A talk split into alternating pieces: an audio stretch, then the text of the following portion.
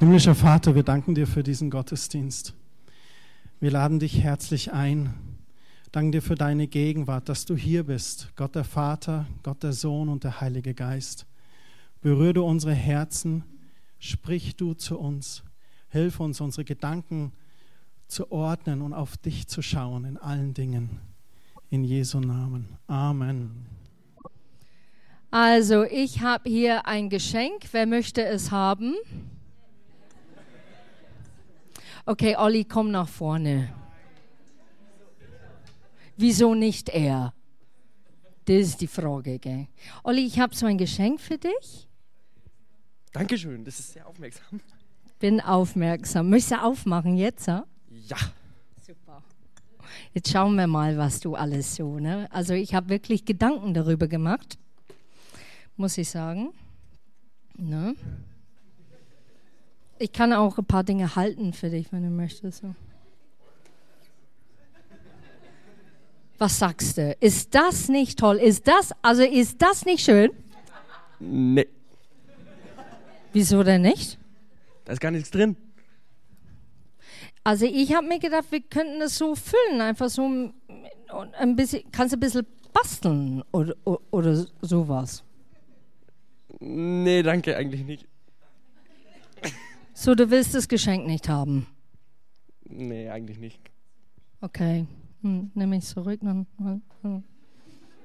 Bisschen schade so, weil die Schleife ist schön. Danke, Jonas.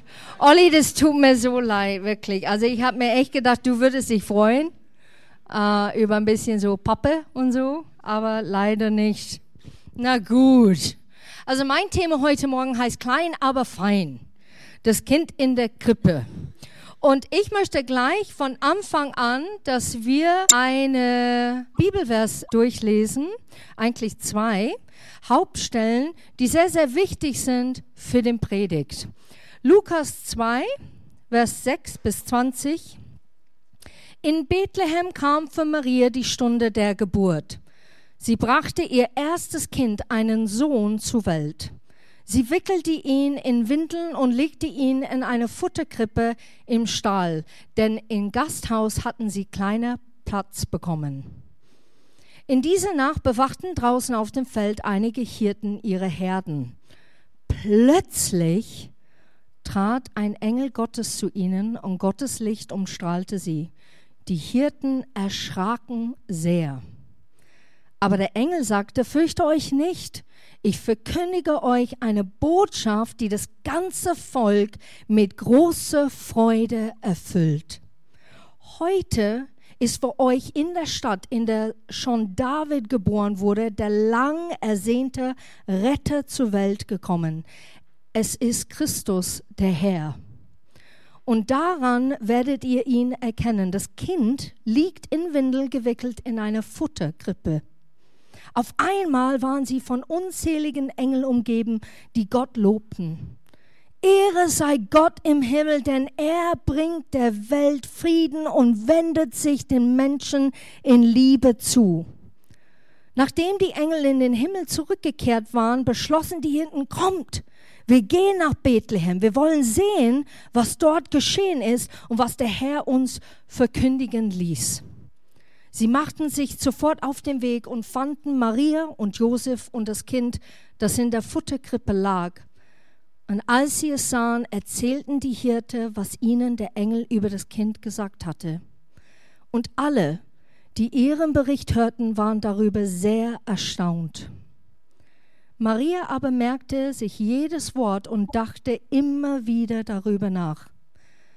Schließlich kehrten die Hirten zu ihren Herden zurück und sie lobten und dankten Gott für das, was sie in dieser Nacht erlebt hatten. Es war alles so gewesen, wie der Engel es ihnen gesagt hatte. Und dann lese ich jetzt Matthäus 2, Abvers 1. Jesus wurde in Bethlehem geboren, eine kleine Stadt in Judäa. Herodes war damals König. Einige Sterndeuter oder Weisen kamen aus dem Orient nach Jerusalem und erkundigten sich, wo ist der neugeborene König der Juden? Wir haben seinen Stern aufgehen sehen und sind aus dem Osten hierher gekommen, um ihm die Ehre zu erweisen.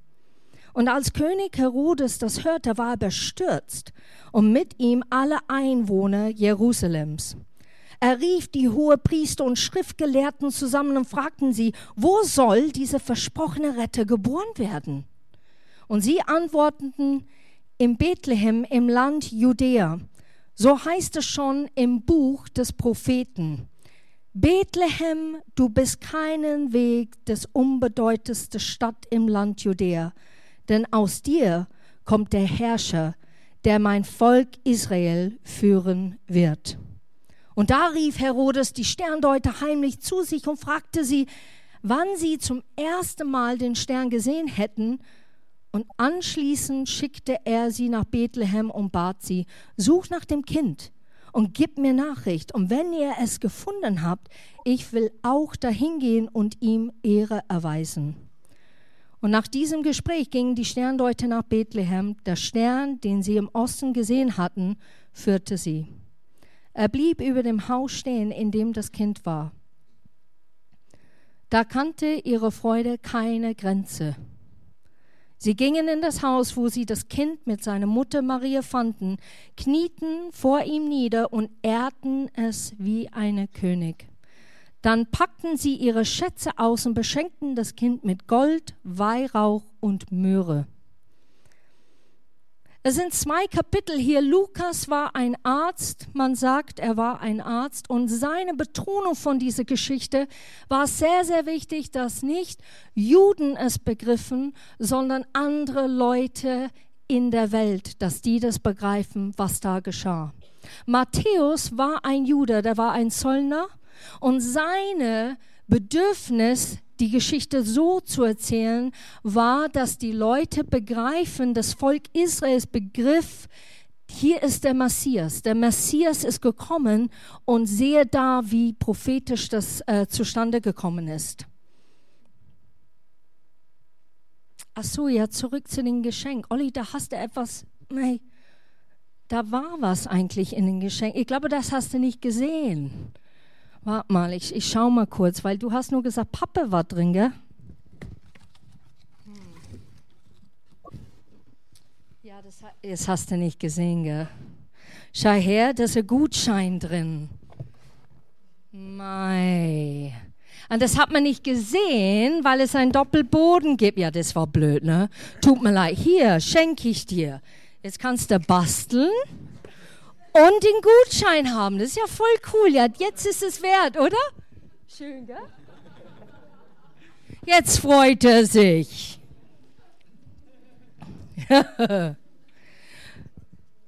Manchmal bekommen wir Geschenke, dass wir nicht erahnen, dass die Geschenke sind. Manchmal sehen wir ein Geschenk und sagen, das ist, aber was ist denn das eigentlich? Das ist doch nichts. Das hat keinen Wert. Und dann schauen wir genau hin und erkennen wir, wow, wie der Gutschein. Ah, doch, da ist was ganz Wertvolles dabei. Und so ist es, wenn wir das lesen, was wir vorher gelesen haben, sehen wir, wie klein Jesus war, ein Baby. Was kann ein Baby machen? Außer weinen und essen und Windel wechseln und später lächeln, aber am Anfang nicht. Genau. Vielleicht hast du in deinem eigenen Umfeld Leute, die kleine Kinder haben und man ist erstaunt, wie winzig die sind. Es ist oft schwer, sich vorzustellen, dass diese groß werden oder etwas Großes machen werden, dass sie vielleicht diese Welt verändern werden und eine Auswirkung auf viele Menschen haben können weil es unvorstellbar ist zu sehen, dass ein ganz, ganz kleines Baby, der noch nicht sprechen kann und bewegen kann, was alles in dieser Mensch steckt. Und ich finde es so bewegend, wie es in Lukas 2, Vers 19 steht. Maria aber merkte sich jedes Wort und dachte immer wieder darüber nach. Es sind manche hier, die vielleicht keine Kinder haben, aber vielleicht bist du in eine Familie integriert, du warst ein Kind, definitiv. Und Vielleicht erlebst du das, dass du siehst, wie Mamas ähm, oder Tanten überlegen, was alles in diesem Kind steckt, was das Kind plötzlich für, für Sätze sagt, die so erstaunlich sind in den Augenblick. Oder da kommt so ein Satz raus, der, wo du denkst, wow, ist das mutig. Ich kann mich erinnern, wir waren so in einem Wartezimmer mal beim Arzt und eine von meinen Kindern hat dann eine Dame, eine ältere Dame gefragt, äh, plötzlich, weil es ihr sehr, sehr wichtig war, glaubst du an Gott? Und die Dame, wie bitte? Und sie sagt, ja, glaubst du an Gott? Äh, ja, äh, ich glaube schon. Und dann sagt die Kleine, sagt sie, das ist wichtig, dass wir an Jesus glauben. Und ich saß, ich saß nur da und habe gedacht, ich schäme mich nicht. Ich finde es grandios. Ich hätte es anders ausgedrückt, aber ich finde es super. und dann ging das Kind und hat weiter einfach dann gespielt und das äh, war wichtig. Das, äh, ne? Eine von meinen Töchtern fand es sehr, sehr wichtig, loszuwerden. Und Lukas und Matthias, die schildern wie die Hirten und die weisen Männer. Ich muss immer schmunzeln, weil äh, Leute sagen, es sind immer die drei Königen, die kommen. Ne? Es äh, sagt das nie in der Schrift. Es sagt nicht, da sind drei Könige. Das ist ein Irrtum. Und Jesus, die haben Jesus erkannt, wer er ist. Sie sahen das, was er sein wird und nicht nur ein süßes, putziges Baby, das man am liebsten knuddeln möchte. Sogar die Weisen haben vor ihm gekniet, weil die haben erkannt, das ist der König aller Könige, der Retter dieser Welt. Und ich möchte euch ein paar Fragen stellen heute Morgen an, was denkst du, wenn du Kinder siehst? Erkennst du Großes in deine eigenen Kinder? Hast du genau das erreicht, was du wolltest, wenn du dich selber anschaust? Oder sind da Bereiche in deinem Leben, dass du so reflektierst und sagst, mein schade, ich hätte so viel etwas anders machen können, wenn ich mehr motiviert wäre, wenn ich mehr ermutigt wäre, wenn ich mehr geliebt wäre, wenn ich mehr geschützt wäre, wenn ich mehr gelenkt wäre, wenn ich, wenn ich die Bibel gelesen hätte, wenn ich Gott früher kennengelernt hätte. Hast du das bekommen, nachdem du dich sehnst, ist die Frage. Und die Hauptfrage heute Morgen ist tatsächlich, wer ist Jesus Christus für dich persönlich? Wer ist er für dich? In Jesaja 9, Vers 5, denn uns ist ein Kind geboren, ein Sohn ist uns geschenkt und er wird die Herrschaft übernehmen man nennt ihn wunderbare Ratgeber, starke Gott, ewiger Vater, Friedensfürst. Und Jesaja schrieb das zu dem Volk Israel, um sich zu erinnern, dass der Messias kommen wird und man wird ihn so nennen. Und das, äh, das Wort wunderbar bedeutet nicht, wie wir es heute sagen. Ja, wunderbar. Wie geht's dir? Ja, wunderbar. Wie ist es? Ja, wunderbar. Ist alles so wunderbar. Sondern das Wort bedeutet von der hebräische unfassbar, unbegreiflich, schleierhaft. Und ich finde es interessant, dass das Volk Israel immer auf eine Retter der Welt erwartet hat, der wirklich wie eine Ritter wäre. Jemand, der stöbern würde, der römische Reich wirklich kämpfen würde. Und da sind so viele Hinweise, wo es sagt, es ist unfassbar, dieser Retter. Der ist schleierhaft. Und der wird kommen. Ist Jesus für dich schleierhaft heute Morgen? Das ist gut. Ist er unergründlich? Ist er nur ein Baby? Und ich möchte über jemand jetzt kurz reden, der ich auch sehr bewundernswert finde in unserer Zeit. Und das ist der Nick Vucic.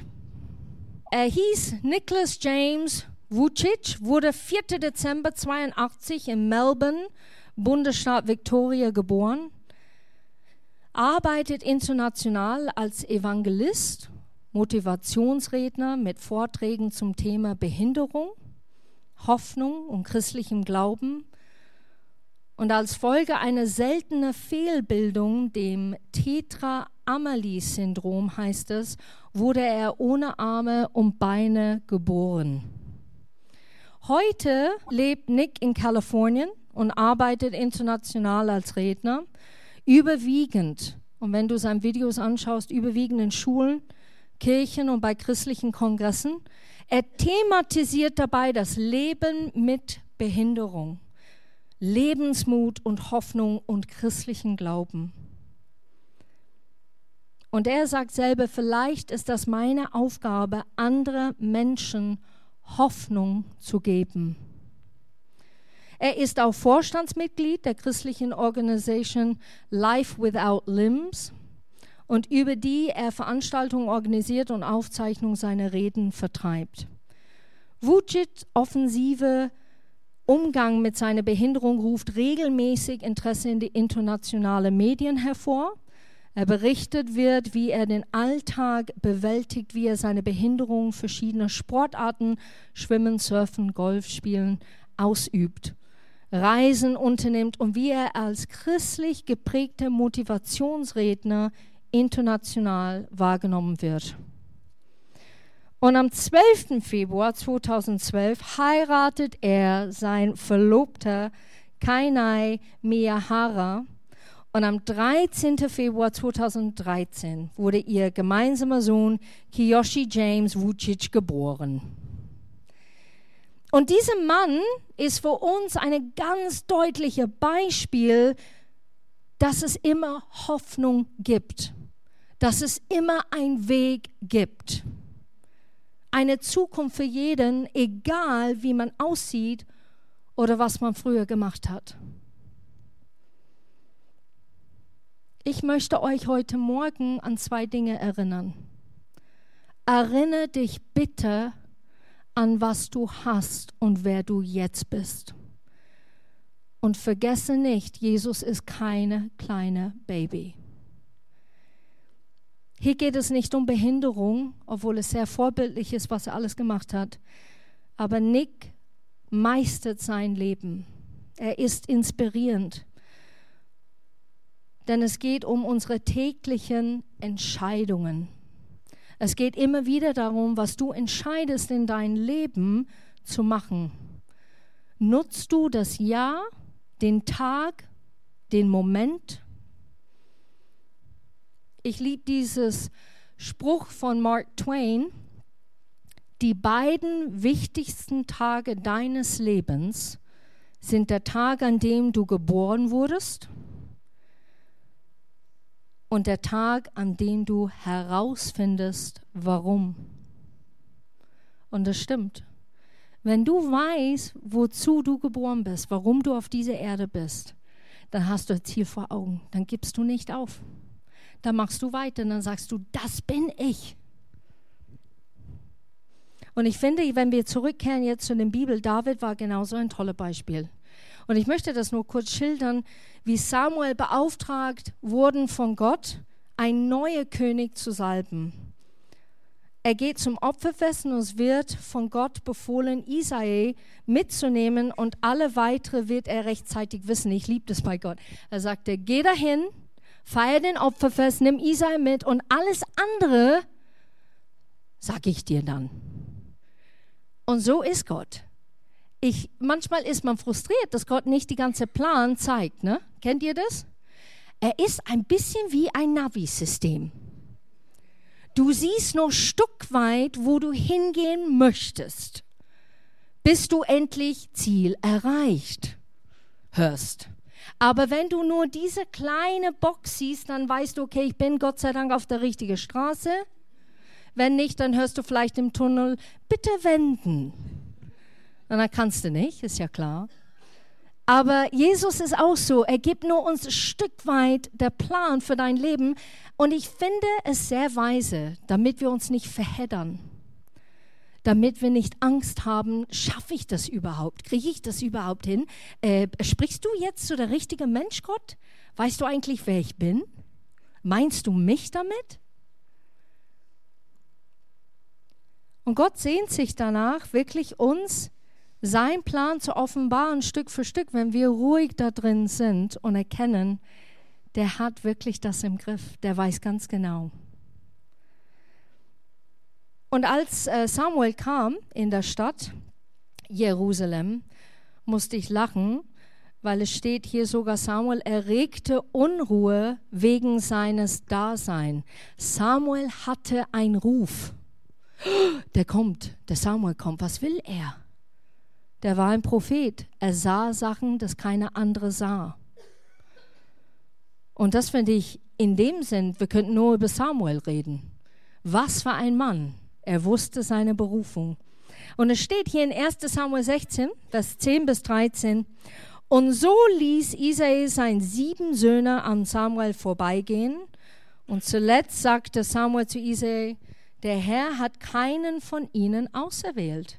Die alle, die hier stehen, das ist, das ist nicht der König. Wo, ich verstehe das nicht. Und dann fragt er diese wichtige Frage. Und das finde ich auch, das reflektiert an uns. Kennt ihr das? Ihr seid in einer Konversation, ein Gespräch mit jemand und dann geht ihr weg und sagt, oh, ich hätte das fragen sollen und das hätte ich auch fragen sollen, dann hätte ich dann das und das mehr erfahren. Und ich finde es so super, weil Samuel macht genau das. Aber sind es wirklich alle deine Söhne? Nein, der jüngste fehlt, antwortet Ise. Der ist auf dem Felde und hütet unsere Schafe und Ziegen. Also wirklich kein schlechtes Gewissen. Nee, der ist nicht da. Der ist auf der Wiese, der achtet auf den Schäfchen, ne? Und dann fordert Samuel ihn auf, lass ihn sofort herholen. Wir werden uns nicht ohne ihn an diese Festtafel setzen. Und so ließ Isai David holen. Und er war, und er so schildert äh, über David, David war ein gut aussehender junger Mann, und dann steht braun gebrannt und manchmal steht rötliche Teint. Und manchmal sagen die rötliche Haare, aber das stimmt nicht. Er hatte rötliche Teint. Und das ist klar, wenn du draußen bist die ganze Zeit, Sonnencreme, glaube ich, gab es nicht. Vielleicht hattest du irgendwas anderes, war ein Fett, das du geschmiert hast im Gesicht, aber du hättest eine rötliche Teint. Und hatte schöne Augen. Und Gott sagt ganz deutlich zu Samuel, das ist er. Salbe ihn. Und da nahm Samuel das Horn mit dem Öl und goss es vor den Augen seiner Brüder über Davids Kopf aus. Und sogleich kam der Geist des Herrn über David und verließ ihn von da an nicht mehr. So der Heilige Geist kam auf ihn, während Samuel ihn gesalbt hat als der nächste König. David wurde fast vergessen. Sein Vater fand ihn nicht sehr wichtig. Hast du das vielleicht erlebt in deinem Leben? Deine Eltern fanden dich nicht sehr wichtig? Vielleicht bist du in die Arbeit und die Leute finden dich auch heute nicht sehr wichtig. Vielleicht bist du in einem Freundeskreis und du kommst, du hast immer den Gefühl, ich bin nur Zuschauer, ich äh, werde nicht richtig gehört. Ich bin nicht sehr wichtig. Und dieses Spruch liebe ich total. Die Menschen sahen nur eine Hirten. Aber was Gott sah, war ein König. Gott sieht so viel mehr in euch, als was ihr denken könntet, als was ihr erahnen könntet. Und wir kommen echt zum springenden Punkt, wo steht in 1 Samuel 16, Vers 7. Doch der Herr sagte zu ihm, lass dich von seinem Aussehen und von seiner Größe nicht beeindrucken, weil Samuel schon ein Gespräch hatte mit Gott und hat gesagt, okay, ich komme jetzt zu der dritte Sohn, ja, der muss es sein. Also der schaut gut aus, der ist gut gebaut, ne? ein bisschen Pumpen gemacht und der schaut super aus und jetzt den nehmen wir. Und Gott sagt, nein, der ist es nicht, geh weiter. Dann geht er zum vierten und zum fünften. Und Samuel sagt, der muss es. Nein, der ist es nicht, geh weiter. Und deshalb ist es sehr wichtig, was Gott dann zu ihm sagt in Vers 7. Lass dich von seinem Aussehen und von seiner Größe nicht beeindrucken. Es ist es nicht, denn ich urteile nach anderen Maßstäben als die Menschen. Für die Menschen ist wichtig, was sie mit den Augen wahrnehmen können. Ich dagegen schaue jedem Menschen ins Herz. Und wir tendieren das auch zu tun. Der Leib Christi ist ganz schnell zu kritisieren, ganz schnell zu beurteilen, ganz schnell die Fehler zu erkennen, was andere nicht tun. Wir sind fast Profis da drin, als ob wir alle eine Ausbildung bekommen hätten. Aber es ist auch sehr, sehr wichtig, dass wir Zeit nehmen mit Gott und fragen, was siehst du in diesem Mensch? Wie betrachtest du diese Person? Weil Gott ist nicht interessiert von das Äußerliche. Das Äußerliche, ich habe leider Nachricht für euch, das Äußerliche lässt dir hier irgendwann, weil das nur eine Hülle ist. Die Botschaft ist einfach und es ist so einfach, dass wir es leicht übersehen könnten heute Morgen. Jesus ist ein großes Geschenk, das so viel Gutes mit sich bringt. Wenn wir ihn in unsere Leben einladen und wenn wir ihn in unsere Leben involvieren.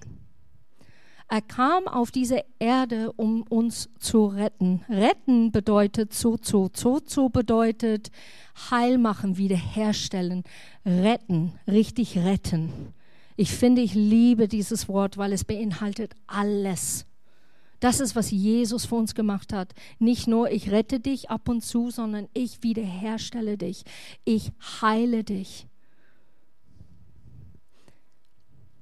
Er kam uns einen Weg zu zeigen, der wesentlich besser ist wie unsere eigenen Wege. Und er ist nicht nur ein kleines Baby, das in der Krippe liegt, sondern der Sohn Gottes, der die Menschheit gerettet hat indem er sich am Kreuz für uns opferte und dadurch einen Weg der Versöhnung für uns und den Vater im Himmel geschaffen hat. Jesus ist ein Geschenk. Erkennst du, dass du auch ein Geschenk bist? Psalm 127, Vers 3. Auch Kinder sind ein Geschenk des Herrn. Wer sie bekommt, wird damit reich belohnt. Jeder Einzelne in diesem Raum war mal ein Kind. Jeder Einzelne hatte mal eine Mama und Papa. Vielleicht kennst du deine Mama und Papa nicht, aber du warst ein Kind. Du warst gewollt und du bist ein Geschenk. Und ich möchte zwei Dinge jetzt tun zum Abschluss. Und zwar werden wir Körbe rumreichen Und die sind wirklich als Erinnerung für euch, damit ihr wisst, ich bin ein Geschenk. Ich bin auf dieser Erde, Jesus wahrzunehmen und zu sehen, dass er nicht nur ein kleines Baby ist, sondern dass er mich errettet hat, dass er einen Plan hat für mein Leben. Und dass ich selber ein Geschenk sein kann für jeder einzelne Mensch. Und ich liebe das total, wenn wir zum Beispiel kommen und wir haben so Gemeinschaft, ne? wir, wir reden miteinander, Austausch, treffen uns. Ich gehe wirklich öfters weg von Leuten und sage, boah, was für ein Segen. Ist das der Hammer. Es tut so gut, mit denen zu reden. Das baut mir richtig auf.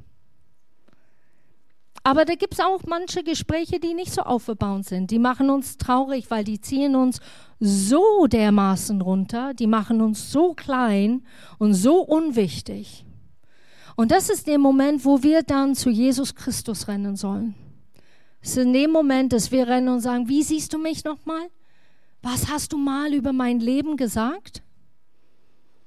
Was hast du für Jahre her gesprochen? Und ich möchte euch ermutigen, schreibe Sachen auf. Wenn jemand etwas zu dir kommt oder du hast ein Bibelvers gelesen, dann schreib das auf und sag, boah, Gott hat das zu mir gesprochen. So sieht er mich. Und dass du es nicht vergisst. Weil seine Meinung ändert sich nicht. Und jetzt zum Schluss, wenn wir ein Lied singen, und es ist ein englisches Lied, aber der Christian wird es erzählen. Ich habe die Übersetzung für euch vorher. Es ist ein Lied, was sehr bewundernswert ist. Es ist im Amerikanischen, es heißt Mary, did you know? Maria, hast du es gewusst? Und es spricht eigentlich Maria als Person an und dann heißt es immer, Maria, hast du gewusst, dass dein kleiner Junge eines Tages auf dem Wasser gehen würde? Hast du gewusst, dass dein kleiner Junge uns Söhne und Töchter retten würde? Hast du gewusst, dass er als kleiner Junge kam, um Menschen freizusetzen? Hast du gewusst, dass dieser kleine Junge die Blinden sehen lassen wird? Hast du gewusst, dass dieser kleine Junge den Sturm mit einer Bewegung seiner Hand stillen würde? Hast du gewusst, dass der kleine Junge schon dort gegangen ist, wo Engel gehen? Und wusstest du, dass wenn du ihn küsst, du das Angesicht Gottes küsst? Wenn du möchtest, mach einfach deine Augen zu und sehe einfach, wie Gott dich heute Morgen sieht, wie sehr er dich lieb hat.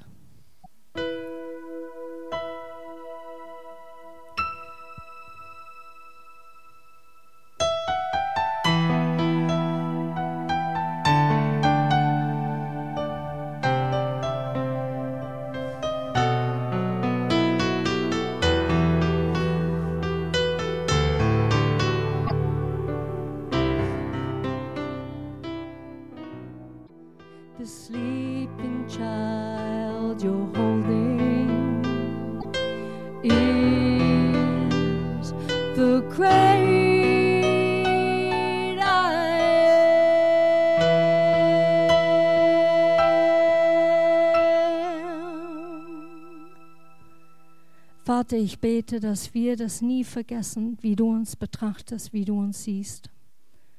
Aber vor allem heute Morgen, ich bete, dass wir erkennen, was Jesus Christus alles gemacht hat, wie er auf die Erde gekommen ist. Und er hatte einen Plan und eine Absicht, uns zu retten. Ich danke dir, dass du uns als Geschenk siehst auf dieser Erde. Und wir nehmen mit offenen Armen dein Geschenk an. Danke dafür von Herzen. Amen.